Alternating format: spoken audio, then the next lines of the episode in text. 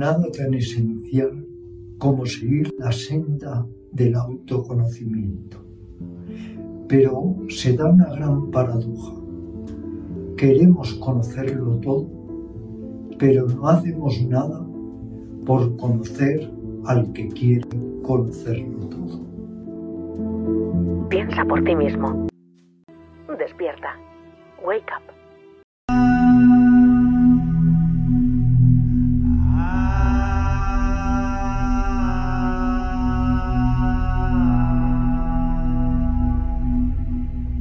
Llamo Ramiro Calle, soy profesor de yoga, sigo siendo en lo básico y afortunadamente un aprendiz. He viajado un centenar de veces a la India, tengo más de 250 libros publicados y el sentido de mi vida es poder encontrarme a mí mismo y poder establecerme en mi naturaleza real. Si tuviera que dar algún consejo, diría el consejo que me dieron a mí en uno de mis viajes a la India. Un gran yogi que vive en Rishikesh me dijo, medita. Y ese es el mejor consejo que nunca pudieron darme y por eso yo lo transfiero. Medita y confía en tus potenciales de autodesarrollo. Cada persona puede encontrar su propio propósito. El mío ha sido siempre una búsqueda de lo que podríamos llamar los adentros, el ser más profundo, el yo más real, más honesto, que pueda palpitar en toda persona. Hay propósitos más materiales, hay propósitos más espirituales, yo me he guiado siempre por un sentido, por un propósito, por un significado de lo espiritual, porque creo que es lo que verdaderamente a la larga le da un sentido a la vida.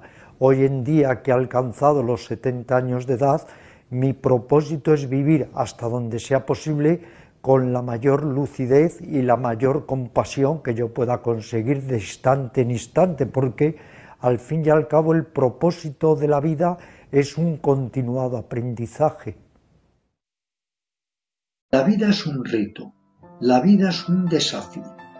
Tenemos que utilizarla como una maestra y saber varias cosas. Yo diría los tres saberes. El saber relativiza, esencial. El saber soltar y el saber perder. Si uno logra dominar estos tres saberes, vive mucho más en paz que una persona que no logra dominarlos. Lo que me enseñó mi madre es que hay tres grandes poderes internos que tenemos que cultivar. La humildad por encima de todo. Los otros dos son la ecuanimidad y el sosiego. Pero también ella, que fue mi primera gurú, mi primera maestra, me enseñó que hay tres maravillosos bálsamos para ir poco a poco resolviendo las grietas del alma, nuestras heridas internas. Y estos tres bálsamos maravillosos son la aceptación consciente, la visión clara y por supuesto la ternura y la compasión. Observa, sonríe, calla. En esta sociedad tan agresiva, tan ruidosa, hay que aprender a observar, sonreír y callar siempre alerta un poco sobre cuatro prioridades que todos deberíamos tener. A veces les digo bromeando a los alumnos, haceros un póster y ponerlo enfrente de la cama para acordarnos, porque somos tan máquinas, tan mecánicos, que por muchos propósitos que nos hagamos luego nada. Mm. Y las cuatro prioridades son la primera, la paz interior. No hay nada que pague un instante paz. Sin paz interior que hay, da igual si estás en la ciudad más bella del mundo o con la persona más maravillosa. Primera prioridad, paz interior. Segunda, salud mental y emocional.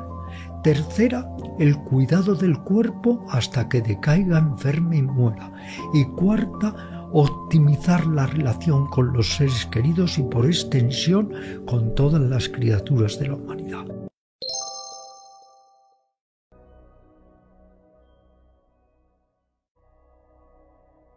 El gusano refractario. No sé si has oído hablar de él. Se le llama también el gusano estercolero. El gusano estercolero existe realmente. Tú lo coges, lo sacas del estiércol le coloca sobre una rosa y espantado abandona la rosa para volver al estiércol. ¿Qué quiero decir con esto? Que hay personas que son ignorantes, otras no les interesa, pero lo peor es el que es el, el refractario. El que encima toma como una amenaza el que tú le quieras hablar de estos temas y lo toma como una amenaza, porque es que no quieren despertar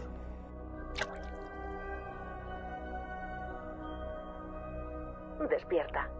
Wake up.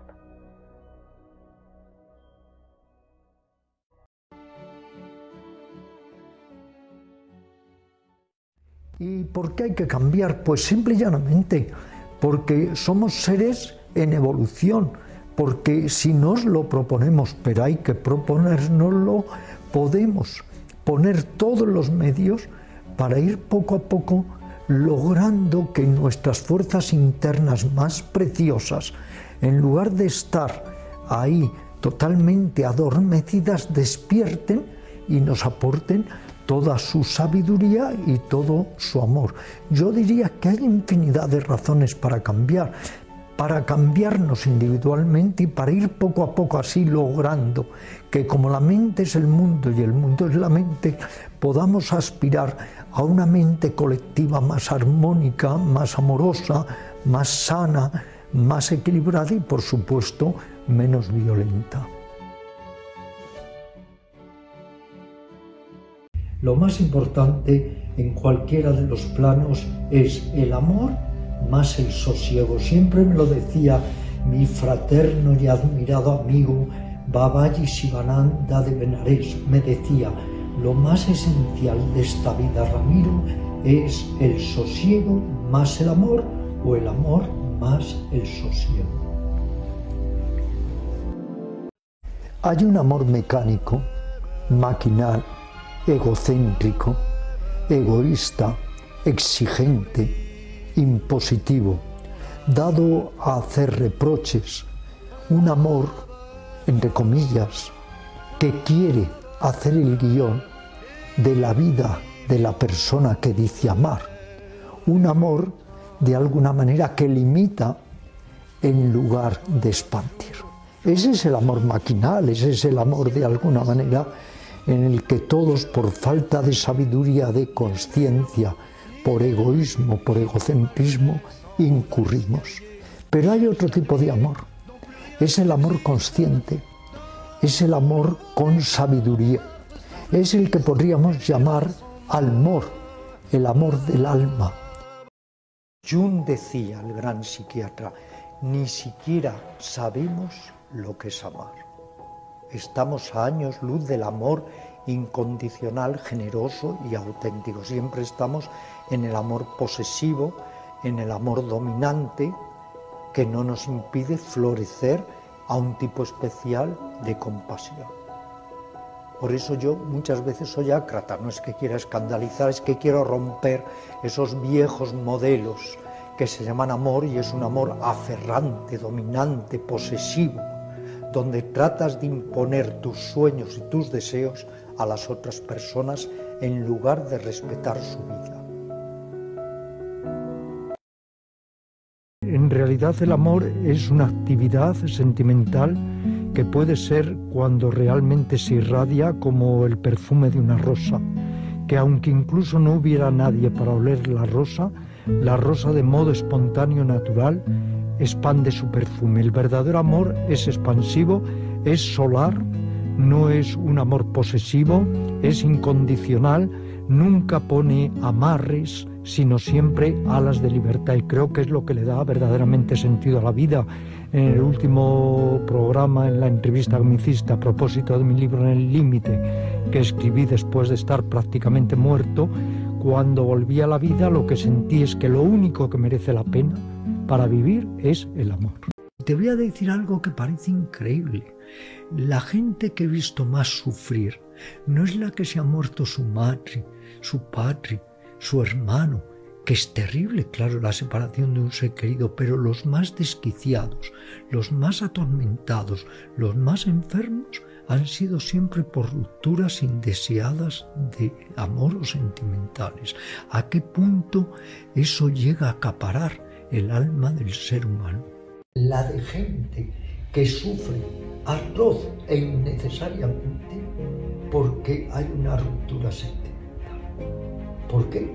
Se sufre más por lo vivido en el pasado, por lo que vivimos en el presente o por lo que será sufrimos más en el caso de rupturas amorosas por lo que vivimos y pensamos que se podía haber vivido de otra manera mejor, por lo que se nos está arrebatando y pensamos que toda esa fuente de placer se nos está alejando y por una idea totalmente ilusoria de futuro de cómo podría haber sido esa relación si hubiera llegado hasta la vejez.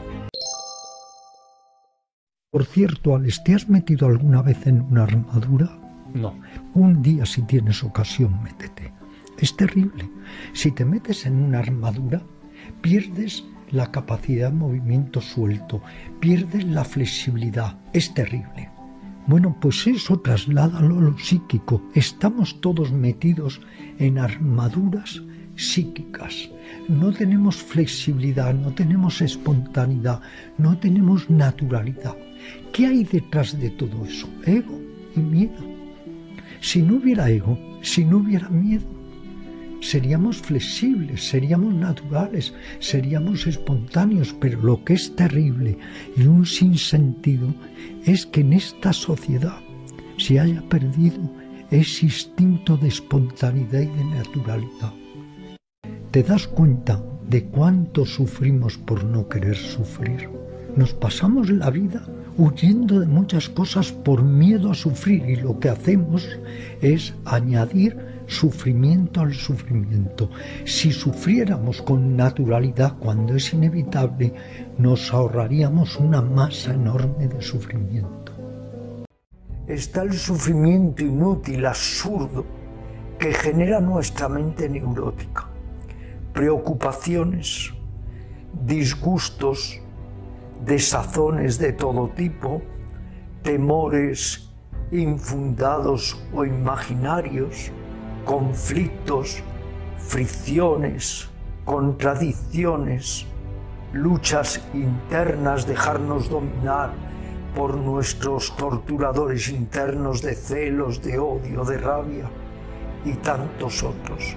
Ese es un sufrimiento que si logramos cambiar la mente, si obtenemos otra manera de percibir y de comprender, podemos ir poco a poco superando, incluso eliminando.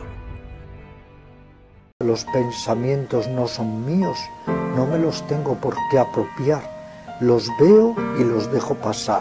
Selecciono pensamientos nutritivos, vitaminas para el alma, pero los pensamientos tóxicos lo mejor es pensar mente, haciendo un juego de palabras, mentira, todos tenemos el mismo problema en todo el planeta llamado Tierra, y es que tenemos mente. Y la mente puede ser una aliada o puede ser la peor de las enemigas. Es la fábrica de mayor sufrimiento. Nos genera dolor innecesario a nosotros, genera dolor a las otras criaturas. La mente es el escenario donde todo lo vivimos, sentimos y experimentamos. Con razón Buda decía, la mente es el precursor o precursora de todos los estados y todos los estados se generan en la mente. Y Krishnamurti decía, la mente es el mundo, el mundo es la mente. De alguna manera, la mente es la ladrona de la paz interior, es la ladrona de nuestra dicha interna. Hay un adagio que dice, si tu mente te controla, estás perdido. De la misma manera que un monarca puede creerse que es un mendigo y se comporta como un mendigo, la mente nos puede dominar y hacernos incluso creer que somos el que no somos y nos va poco a poco alienando. Por eso en el yoga decimos, hay que aprender a canalizar, cuidar, embellecer, ennoblecer, dirigir la mente. La mente es una herramienta. Si la utilizas correctamente te ayuda. Si no la utilizas correctamente te puede llegar a volver totalmente un demente. Todo lo que se nos enseña, Alex, es a estar en la mente. Pero nadie nos enseña a descubrir ese ojo de buey al infinito que es la no mente. Ya sabes aquello tan eh, manido ya de que eh, la mente va por un lado y la vida va por otro, que es lo que nos pasa. Nos perdemos en esa maraña de ideas, de pensamientos, los viejos patrones, los condicionamientos. Por eso un discípulo fue a su maestro y le dijo, maestro, soy libre. Y el maestro le dijo, sí, desde tus condicionamientos. No somos libres, estamos condicionados. Descartes decía, pienso, luego existo. Yo digo, cuando no pienso, existo mucho más, porque es cuando estás eh, contigo mismo, conectado con el amanecer que estás viendo, con la fragancia de la rosa, con la profundidad de la caricia. La mente, cuando solo es pensante, asesina la realidad la mente es ideas, es conceptos. Al final nos volvemos como boticarios que todo tenemos que etiquetarlo y rotularlo, pero la mente es mucho más. Si algo urge es cambiar tu mente. Como le decía un maestro a su discípulo, si tu mente no te gusta, cámbiala.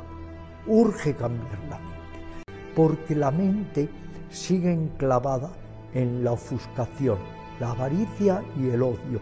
Y mientras esos patrones no cambien, seguiremos todos obrando con ofuscación, avaricia y odio. Por eso es tan esencial que de la misma manera que una serpiente, una culebra, cambia su piel, lo que se llama la muda, nosotros mudemos, cambiemos. Y en todas las antiguas tradiciones se habla de morir para renacer.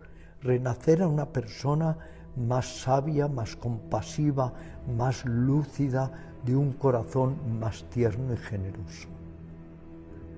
Desprogramar es muy importante porque todos venimos programados con cerebros antiguos, nos movemos con engramas cerebrales que nos llevan a hacer cosas que ni reflexionamos, ni queremos, ni sentimos de alguna manera. Desprogramar es pasar de ser el hombre adquirido o mujer adquirida al hombre o mujer real. Desprogramar es un viaje desde la falsa personalidad o el ego hasta tu yo más íntimo y más profundo. Como dice un antiguo adagio, para que Dios te ayude, ayudar a Dios. Tú tienes que hacer un trabajo, tienes que poner en marcha la meditación, el trabajo consciente sobre el cuerpo, la introspección, el discernimiento, el saber ver las cosas como son y proceder en consecuencia. Claro que potencialmente estamos liberados, pero tenemos que hacer un gran trabajo para ganarnos esa liberación. Todo al final está dentro, dentro donde en la actitud. Tú hablabas de lo mucho que te había ayudado a aprender a ver tu mente, tus pensamientos e incluso fomentar los constructivos y alejar los negativos. Esto es muy importante lo que has dicho, es una de las técnicas básicas de meditación, la observación atenta, inafectada de todo lo que va pasando por la mente. El gran místico sufí Rumi decía, la mente es un timo, la mente es un fraude, la mente es una casa con un millón de puertas. O aprendemos a subyugar la mente o ella nos subyuga. Para mí no hay nada que pague en este mundo la paz interior. He venido a pasear por este planeta sin haberlo solicitado, sin haberlo pedido. Me he encontrado un día aquí inmerso en este cuerpo y en esta mente, con una vida por delante, 70, 80, 90 años. ¿Qué es lo que yo quiero llevarme de aquí? Solamente compasión, amor, paz interior y el agradecimiento profundo de haber encontrado lo que yo llamo, Alex, los coincidentes vitales. Mis padres, mis hermanos, mis amigos, mis alumnos. Lo mejor de nuestras vidas son las personas que hemos ido encontrando.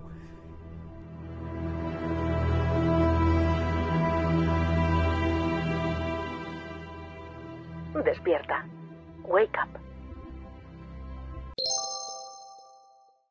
¿Sabes lo que la gente quiere? Eh, quedarse entre lindas sábanas. Eso es lo que vende quédate entre lindas sábanas. Eres mezquino, acéptate y sigue siendo mezquino. Eres ruin, acepta tu ruindad y sigue siendo ruin. No. Hay que salir de ese estado de mecanicidad. Y los sabios antiguos ya nos dieron ¿eh? las dos recetas, esfuerzo y desapego. En la nueva era, el lado más oscuro y más torpe y necio de la nueva era es que la gente se cree todo. Pero entonces, ¿dónde queda el discernimiento? ¿Dónde queda la inteligencia primordial? Incluso la gente cree que en un fin de semana puede conseguir lo que un monje zen o un yogi consiguen en 20 años para su senda de autorrealización.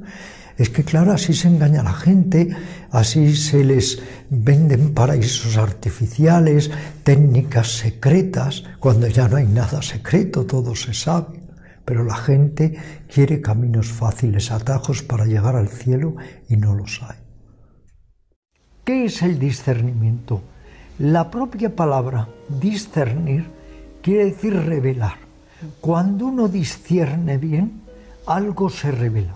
Cuando tú eres capaz de ver las cosas como son, no te quedas en las apariencias, no te quedas en el barniz de las cosas, sino que realmente las profundizas. Pero yendo más allá, y esto nos sirve tanto en la vida espiritual como en nuestra vida cotidiana. Discernir es distinguir. Tenemos que aprender a distinguir entre lo esencial y lo accesorio o lo trivial.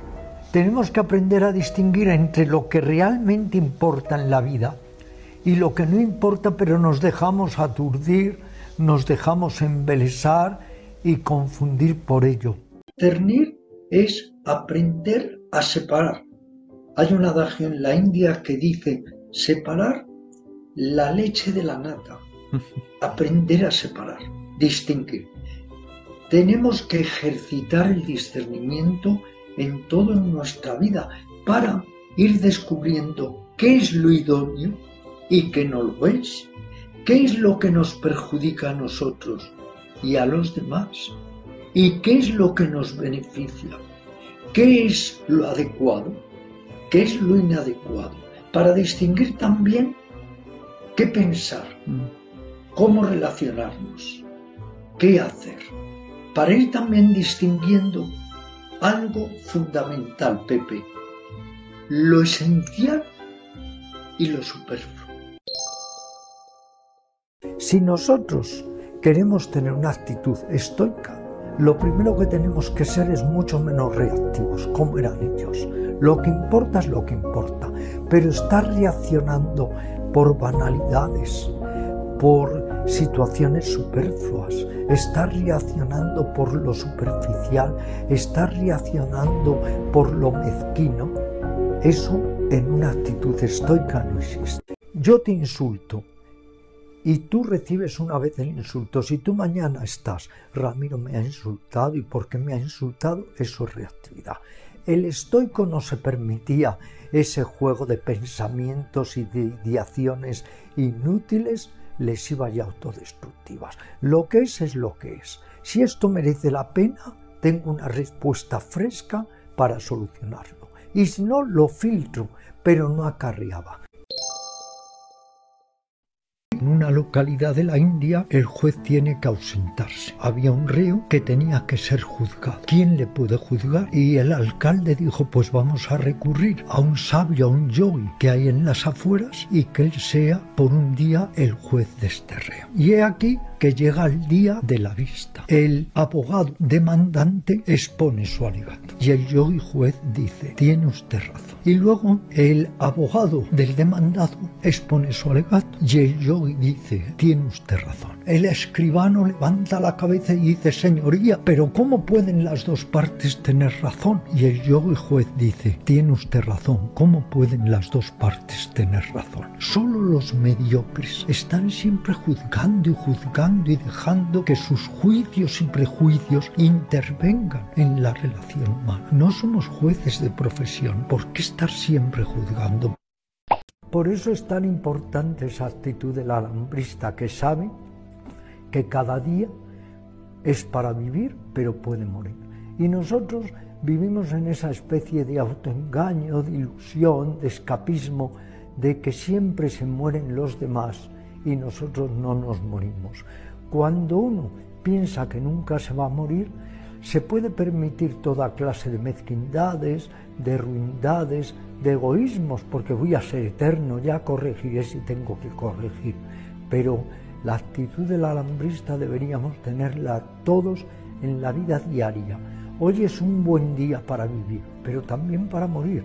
Nadie sabe, ni tú ni yo ahora mismo, si llegaremos hoy a casa sanos y salvos. Y cuando uno tiene esa conciencia de muerte, algo cambia en la mente porque aprendes a relativizar, aprendes a darte cuenta de que lo que importa es lo que importa, aprendes a distinguir entre lo superficial, lo accesorio, lo banal y lo verdaderamente fundamental.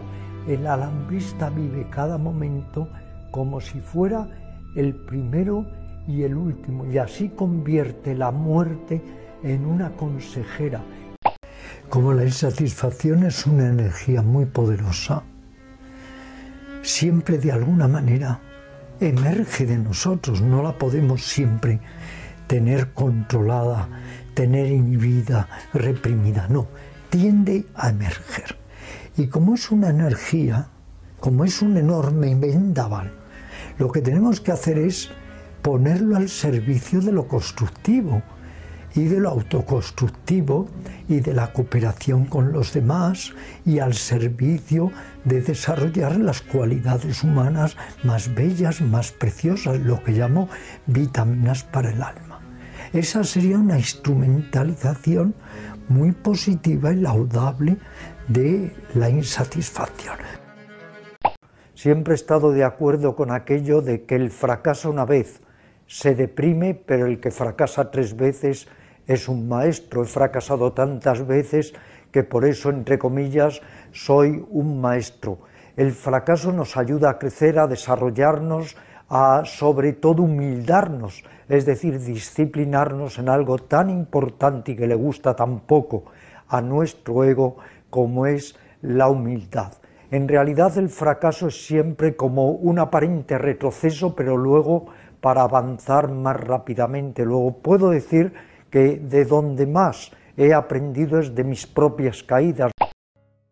Hay que darle mucha más importancia a esas pequeñas pero muy hermosas y significativas cosas de la vida, desde el compañerismo, la amistad, eh, el arte, el dar un paseo por el campo, un baño en el mar, pequeñas cosas que hacen la vida infinitamente más rica. Y luego, si uno no se comprende, y no se acepta en cierto modo. Y si uno exige más de lo que puede exigir o está extraviado en expectativas triunfalistas inciertas que nunca se van a cumplir, pues uno, claro, está siempre insatisfecho, uno mismo abona su insatisfacción.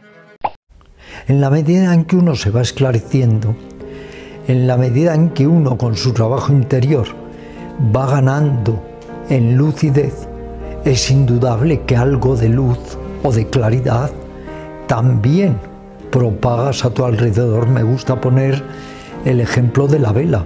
Si tú enciendes una vela, la vela se da luz a sí misma, pero también esparce un poco de luz alrededor. Por eso es que una gran aportación que podemos hacer a los seres humanos es estar nosotros más serenos, más lúcidos, más en apertura, porque eso no solamente nos beneficia a nosotros, sino que no cabe la menor duda de que también beneficia a las otras criaturas. Tú te tienes que hacer feliz, tú eres tu propia luz, tú eres tu propio refugio. Yo puedo ser un complemento, pero lo que nunca puedo ser es la fuente de tu dicha, de tu bienestar, de tu felicidad.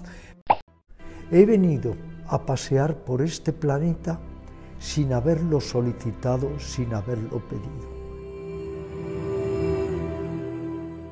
Me he encontrado un día aquí inmerso en este cuerpo y en esta mente, con una vida por delante, 70, 80, 90 años. ¿Qué es lo que yo quiero llevarme de aquí?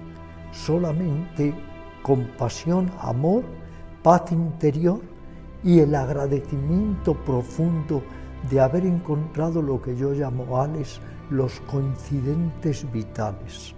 Mis padres, mis hermanos, mis amigos, mis alumnos. Constantemente insisto en esto, en que lo mejor de nuestras vidas son las personas que hemos ido encontrando. Despierta. Piensa por ti mismo. Wake up.